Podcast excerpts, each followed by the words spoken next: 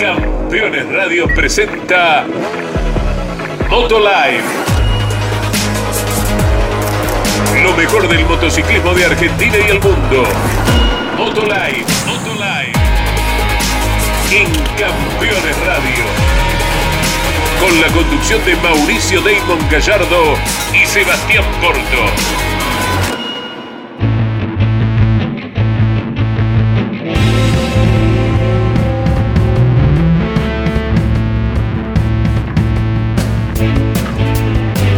Amigos, ¿cómo están? Bienvenidos. Esto es Moto Life. Estamos en Campeones Radio, una nueva semana dándonos cita para hablar del motociclismo, lo mejor del mundo de la velocidad.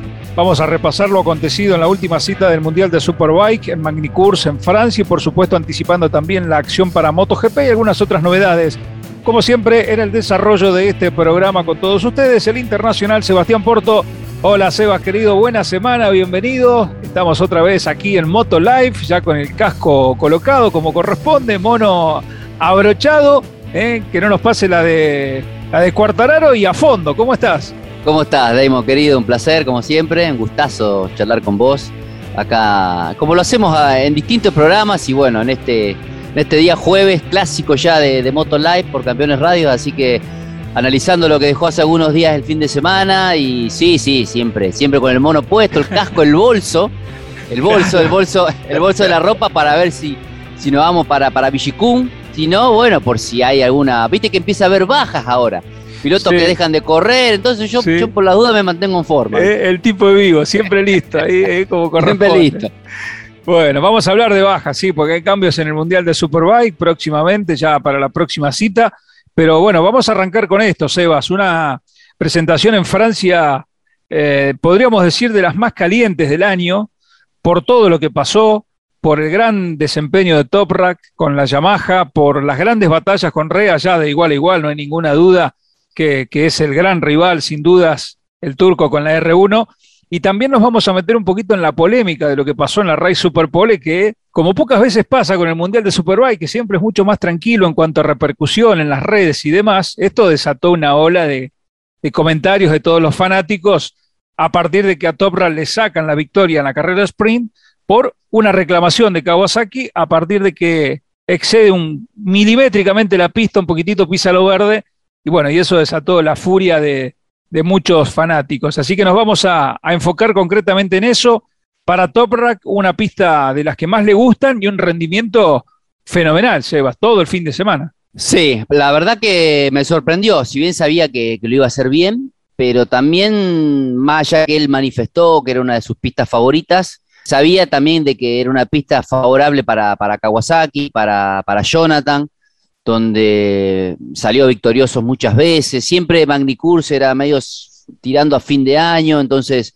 le ha tocado ganar, ganar un montón de cosas importantes y definir títulos ahí. Eh, así que sí, te diría casi paliza de, de Top Rat todo el fin de semana, si bien a Jonathan lo tuvo pegado casi todo el tiempo, pero en las carreras largas, en las carreras de, larga duración, de mitad carrera adelante, eh, mantenía el ritmo el turco muy bien y, Jonathan se iba quedando. Y fueron los únicos dos, porque el resto nunca estuvo a nivel de ellos dos, así que eh, gran fin de semana para, para el turco en, lo, en cuanto a resultados y en lo, en lo mental. Me parece que dio un mazazo en la, arriba de la mesa y ya lo, lo que de alguna forma para Rea era una incomodidad teniendo el nivel que tiene Toprak, ya ahora lo confirma y le ganó tres mano a mano, más allá que lo bajan de la Superpole, pero las tres veces le ganó pasándolo en situaciones límites.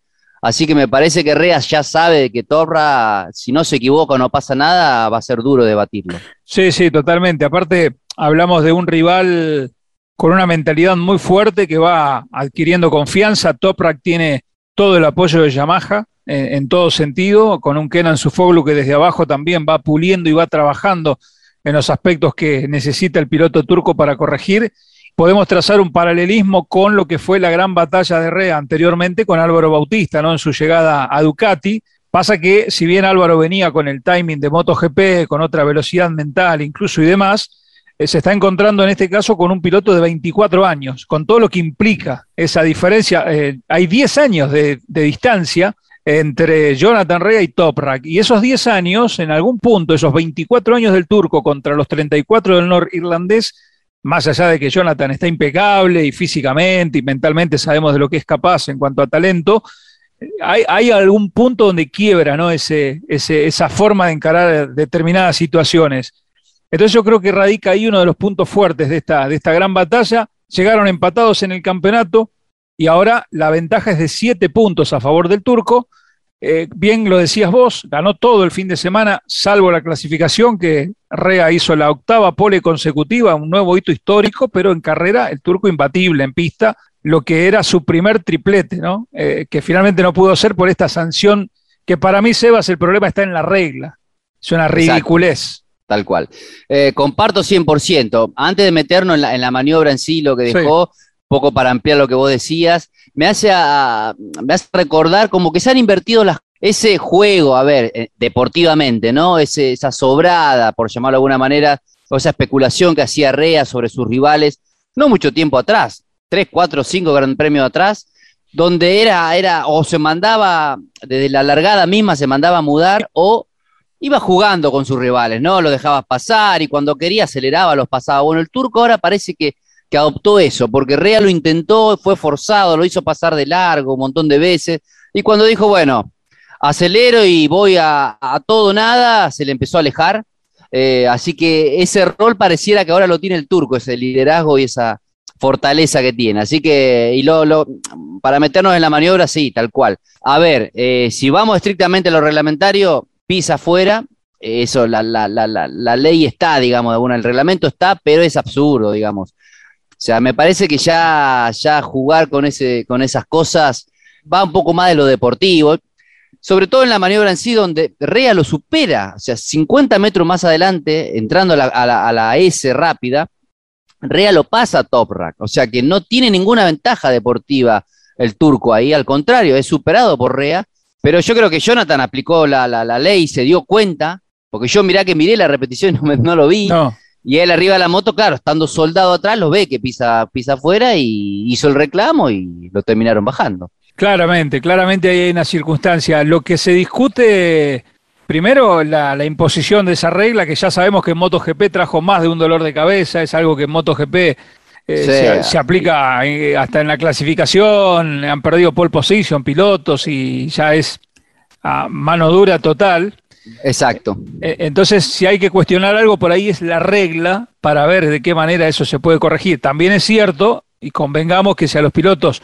Le da libertad, claro. Te usan la pista y 200 metros más, con tal de ir a fondo, ¿no? Pues la naturaleza misma del deporte, Seba, de ir al límite. ¿Sabes cuál es la cosa que a mí me hace ruido en todo esto, que empaña un poco?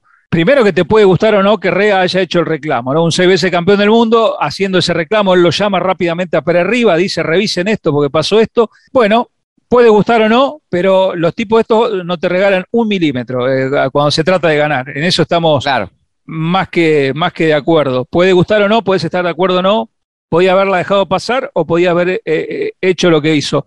A mí lo que realmente me, parece que fastidia y mucho es que la determinación se haya tomado cuatro horas después. Claro, exactamente. Eh, ya está, no tiene sentido. O es en el momento o, no se castiga. O sea, cuatro horas después, mucho papeleo, mucho escritorio, ¿no?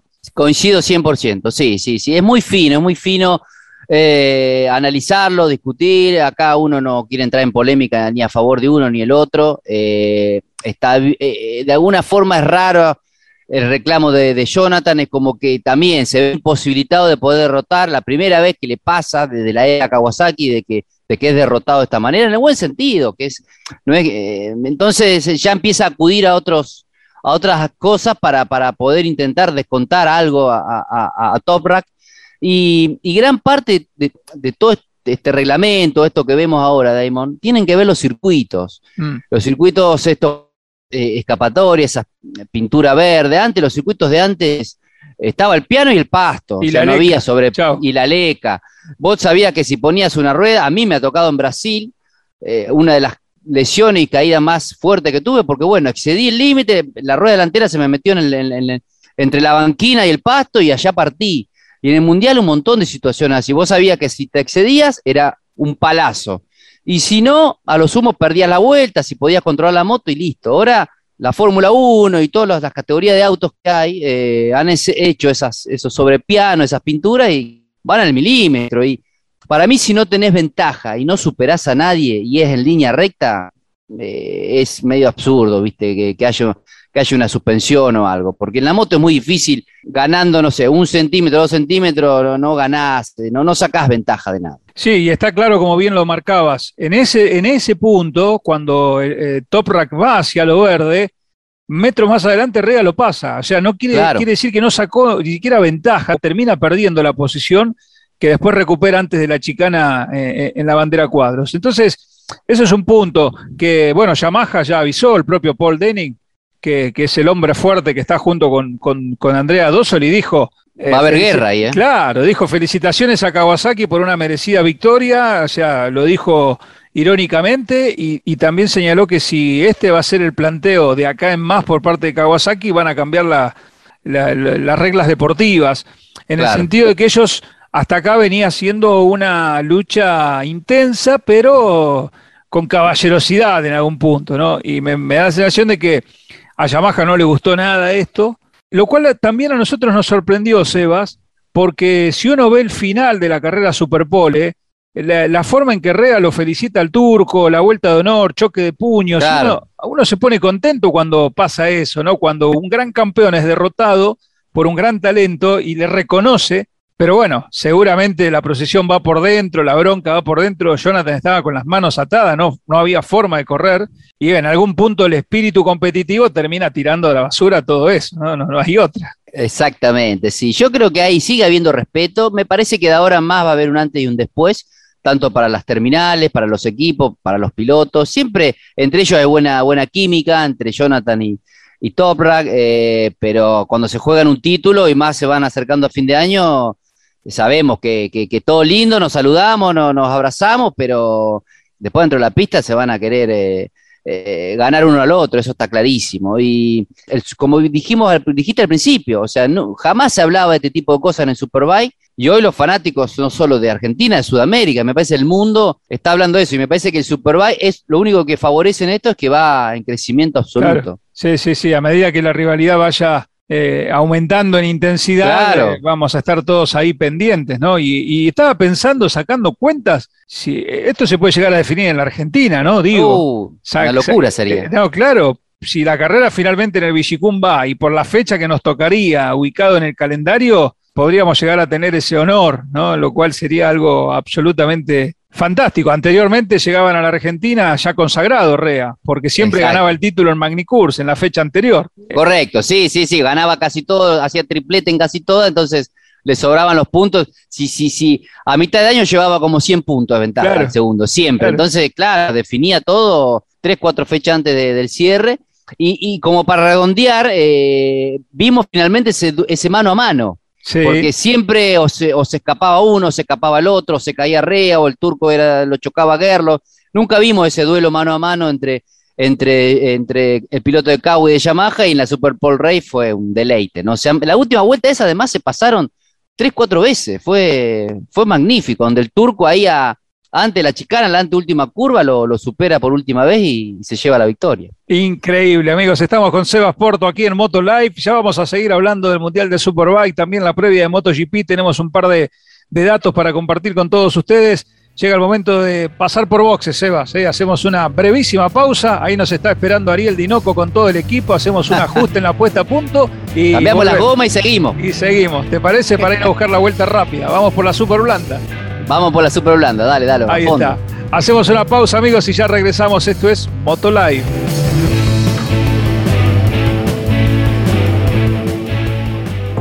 Campeones Radio.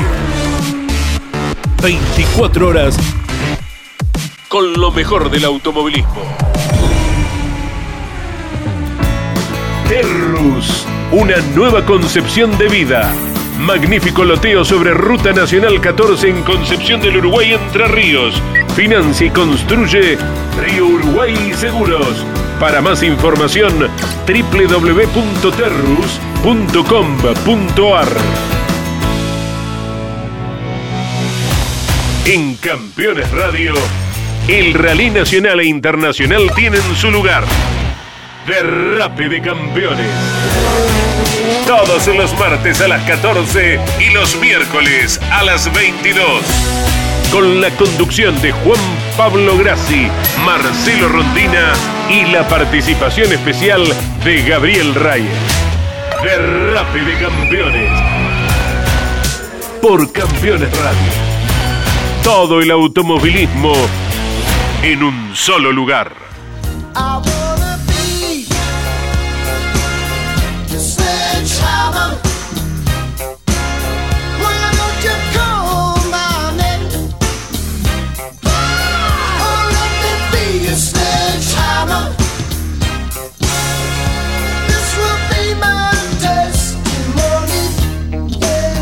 Continuamos aquí en Moto Live con Sebas Porto por Campeones Radio. Recuerden buscar después los distintos episodios en Spotify de cada uno de los programas de Moto Live y de todo lo que hay en Campeones Radio. Así que ahí están invitados con eh, la posibilidad también de estar conectados en las redes sociales. Arroba Sebasporto19, siempre compartiendo. Arroba Daimon Relator. Eh. estamos también en todas las redes viviendo esta hermosa pasión por el motociclismo. Sebas, hablábamos de Magnicurs, con el resultado donde el campeonato ahora separa a, a Top Rack de, Jonathan en siete puntos, donde tenemos que hablar también del argentino Joel Romero, que estuvo corriendo en el Super Sport 300, eh, había clasificado bastante lejos, terminó mucho mejor en las carreras, en las dos que se disputaron, posición 30 y 31 durante el fin de semana en, en Francia, y hay novedades para la próxima, ¿no? Porque se bajó Tito Rabat, por eso decías al comienzo que está el bolsito listo, el bolsito preparado. tal, eh, cual, Una presencia de Tito que no, no tuvo un buen paso, ¿no? Con un equipo relativamente bueno del Mundial. Para nada, para nada. La verdad que sí. Uno, esperaba un poco más de Tito, un piloto con mucha experiencia, donde eh, en MotoGP, si bien por ahí nunca fue destacado, pero sí le tocó llevar varias, varias, varias marcas, varias motos, es un tipo con experiencia, que en su momento ha sido campeón del mundo de Moto 2, pero de su llegada Super, exacto, su llegada al Superbike siempre ha estado un segundo, un segundo y pico, y con una moto que, que, que, como la del Barney, que es una moto codiciada por muchos, es para mí, después de las oficiales, es, es la moto que le sigue, es el equipo que le sigue, más que el Go Eleven inclusive. Mm pero no, no fueron los resultados que él esperaba y se terminó sabiendo estas últimas horas que, con, mutuo acuerdo han, se han separado, o sea, deja de correr Tito, así que queda una moto, una super moto y un super equipo libre para, para ver quién, quién ya a partir de la próxima en Montmeló se puede subir ahí. Exactamente. Bueno, en el momento que nosotros estamos haciendo esto, todavía no hay un nombre. Seguramente va a aparecer rápidamente el, que tome la posta en el sillín de, que deja Tito Rabat. Recordamos que es una moto que supo poner adelante, o un equipo, mejor dicho, que supo poner arriba a Xavi Forés en su momento. Después a Xavi no le dieron la opción de seguir. Eh, Forés pasó al equipo Puchetti, eh, para, para, tomar el lugar que había dejado Razaglioglu, que esa, esa fue también otra transición extraña, porque teníamos una moto rápida que, que supo ganar carreras a manos del turco y un piloto rapidísimo como Xavi, y tampoco funcionó. A veces se dan esas cosas que son difíciles de, de, interpretar, ¿no? Y terminó marcando la salida de Xavi del Mundial de Superbike nuevamente. Yo le tenía muchas muchas fichas ahí en ese en ese conjunto. A sí, sí, yo también. Claro, por, la moto, por el piloto. Bueno, y acá pasa lo mismo con el Barney, ¿no? Ahora Tito se va, deja ese lugar y veremos a quién pone Ducati ahí para, para empujar lo que resta de la temporada y ya pensando para, para adelante. Está claro que está por arriba del Go Eleven, donde, donde está actualmente Chas Davis, de eso no hay, no hay ninguna duda. Se va a venir Mondeló, Sebas, y después Jerez de la Frontera, ahí medio pegado. Así que vienen seis carreras con todo esto caliente del Mundial de Superbike al todo nada. Y son, es un mes decisivo, como lo decíamos en la transmisión. Eh, son tres carreras en un mes que el, Mundial del Superbike no está acostumbrado, siempre se corre mucho más espaciado.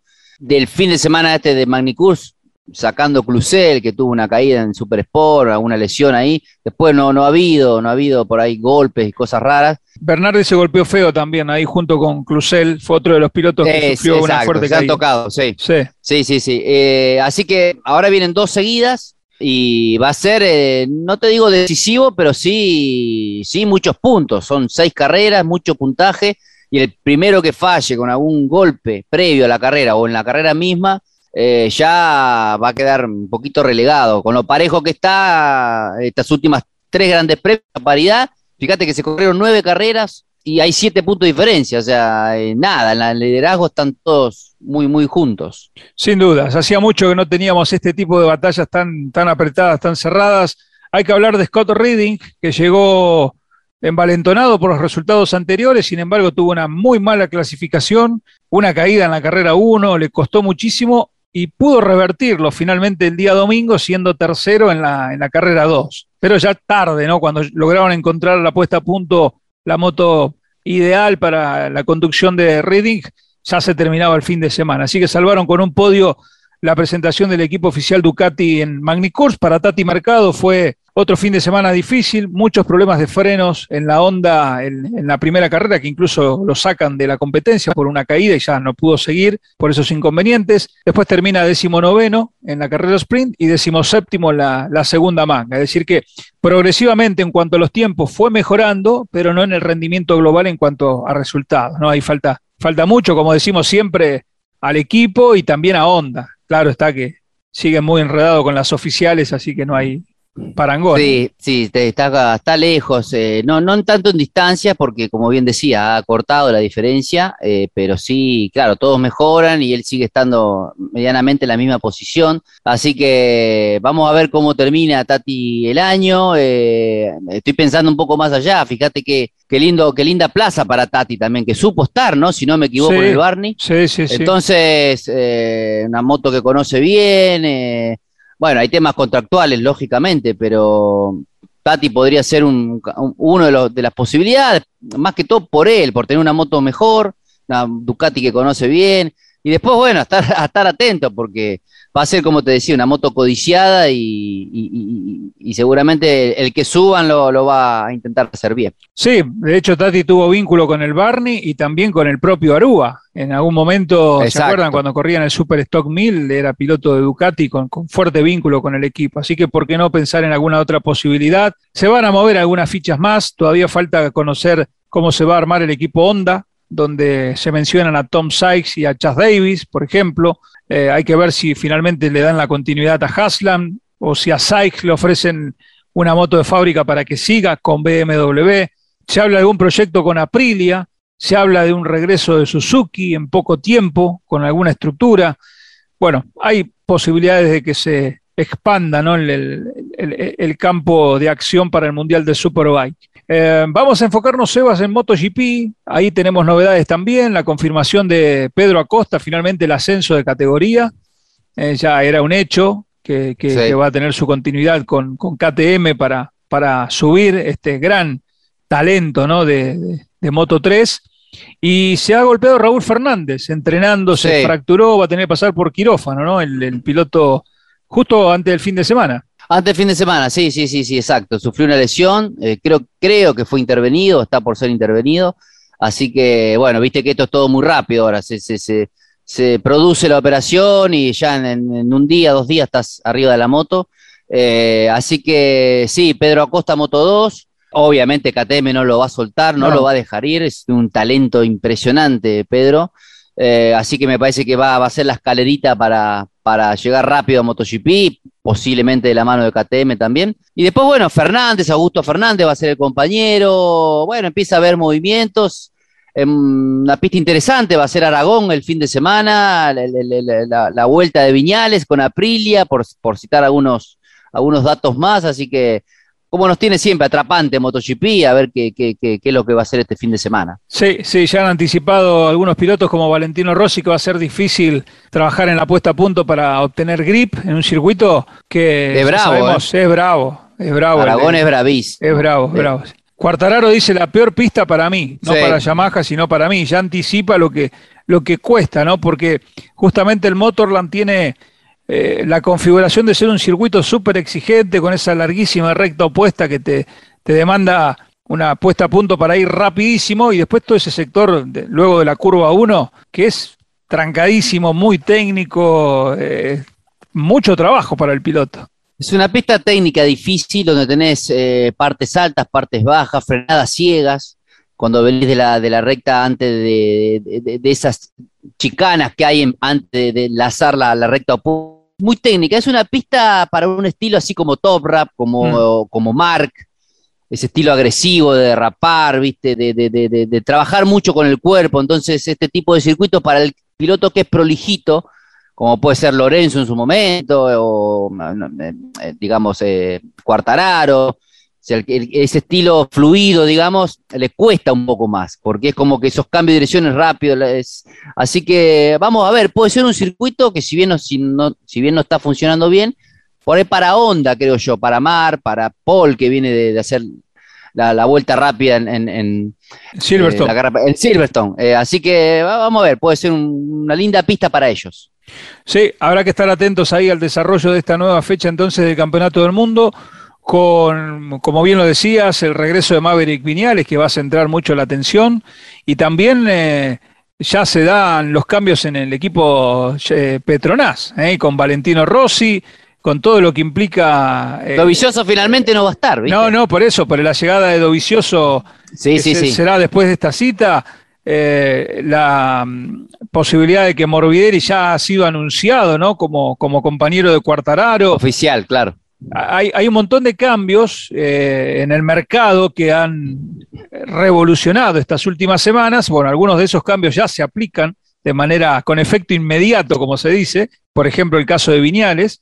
Y, después, bueno, el resto esperar a ver que se terminen de acomodar todas las fichas para, para ver quién ha hecho la mejor eh, elección dentro de las opciones que había. Que no es fácil, ¿no? No es fácil saber hacer futurología.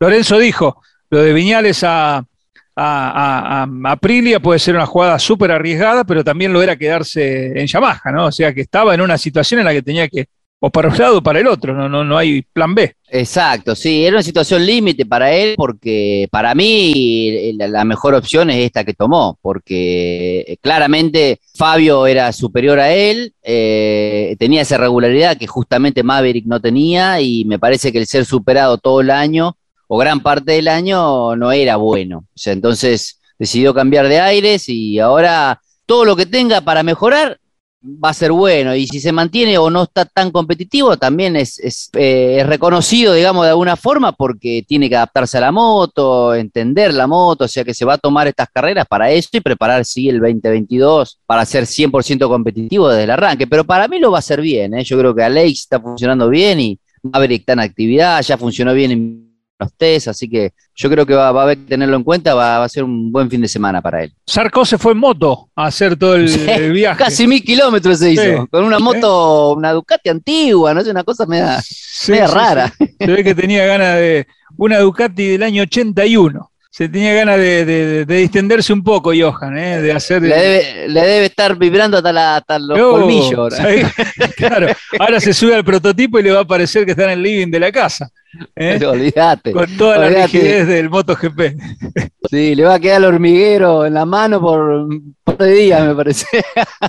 Lleva, eh, cuando, cuando corrías, ¿hiciste así alguna, algún viaje en moto? Yo recuerdo alguna que fuiste en moto, cuando, corrías en TC Pista, me parece, alguna que, viajaste en moto, ¿no? No, en Europa, en Europa nunca, en Europa, nunca, no. no. No, no, nunca hice ningún viaje así de una carrera a la otra, mucho menos. Eh, acá en Argentina, sí, una vez, una vez me fui a Balcarce, así que metió, no, no, no, Porto no es muy viajero. No, pero aparte es eh, raro lo de Sarco. es raro, la verdad que se supone que tenés que viajar distendido, llegar relajado. Sí, el tema de la vuelta después. La ida no es tanto. a la vuelta no. Venido fin de semana a fondo, cansado. olvídate, a la vuelta no vuelve. A la vuelta se vuelve en avión. Ah, sí, la moto de algunos se la lleva, olvídate. Sí, tal cual, tal cual. Bueno, es parte de la promoción, esto sabemos. Sí, sí, sí. que, más allá de, las ganas que uno tenga, forma parte de, de convenios, estrategias, marketing, de, un piloto con la terminal, así que, bueno, este tipo de cosas funcionan así. Sí, señor. Bueno, Sebas, vamos llegando al final. Tenemos MotoGP este fin de semana entonces en el Motorland de Aragón, allí en la región de Alcañiz. Los horarios son, volvemos a los horarios de siempre, en lo que tiene que ver con clasificación a las 9 de la mañana y el Gran Premio MotoGP eh, a las 9 de la mañana, o sea, 6 de la mañana hora de Argentina se larga Moto 3, 7 y 20 Moto 2 y a las 9 de la mañana la clase mayor del Mundial. Nosotros terminamos este capítulo de Moto Live Los esperamos la próxima semana y como siempre en nuestras redes para seguir disfrutando de este maravilloso mundo del motociclismo. Una linda charla hoy, ¿eh? dejamos cosas que no pudimos hablar en la transmisión para compartir con todos. Así es, amigo. Bueno, un placer como siempre. Me quedaría un rato largo más hablando con vos y con los fanáticos. Así que esto que tanto nos apasiona, nos vemos la, semana que viene y gran cariño para todos, como siempre. Abrazo gigante, amigos. La palabra de Sebastián Porto. Así nosotros cerramos este Moto Live por Campeones Radio. Gracias a todos, a nuestro equipo de trabajo y a todos ustedes por estar allí del otro lado. Y recuerden, en moto, siempre con casco. Chau, chau.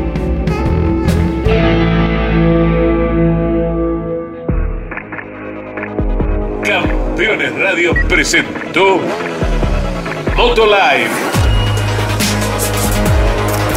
lo mejor del motociclismo de Argentina y el mundo. Motolive, Motolive. En Campeones Radio. Con la conducción de Mauricio Damon Gallardo y Sebastián Porto. Campeones Radio. Una radio 100% automovilismo.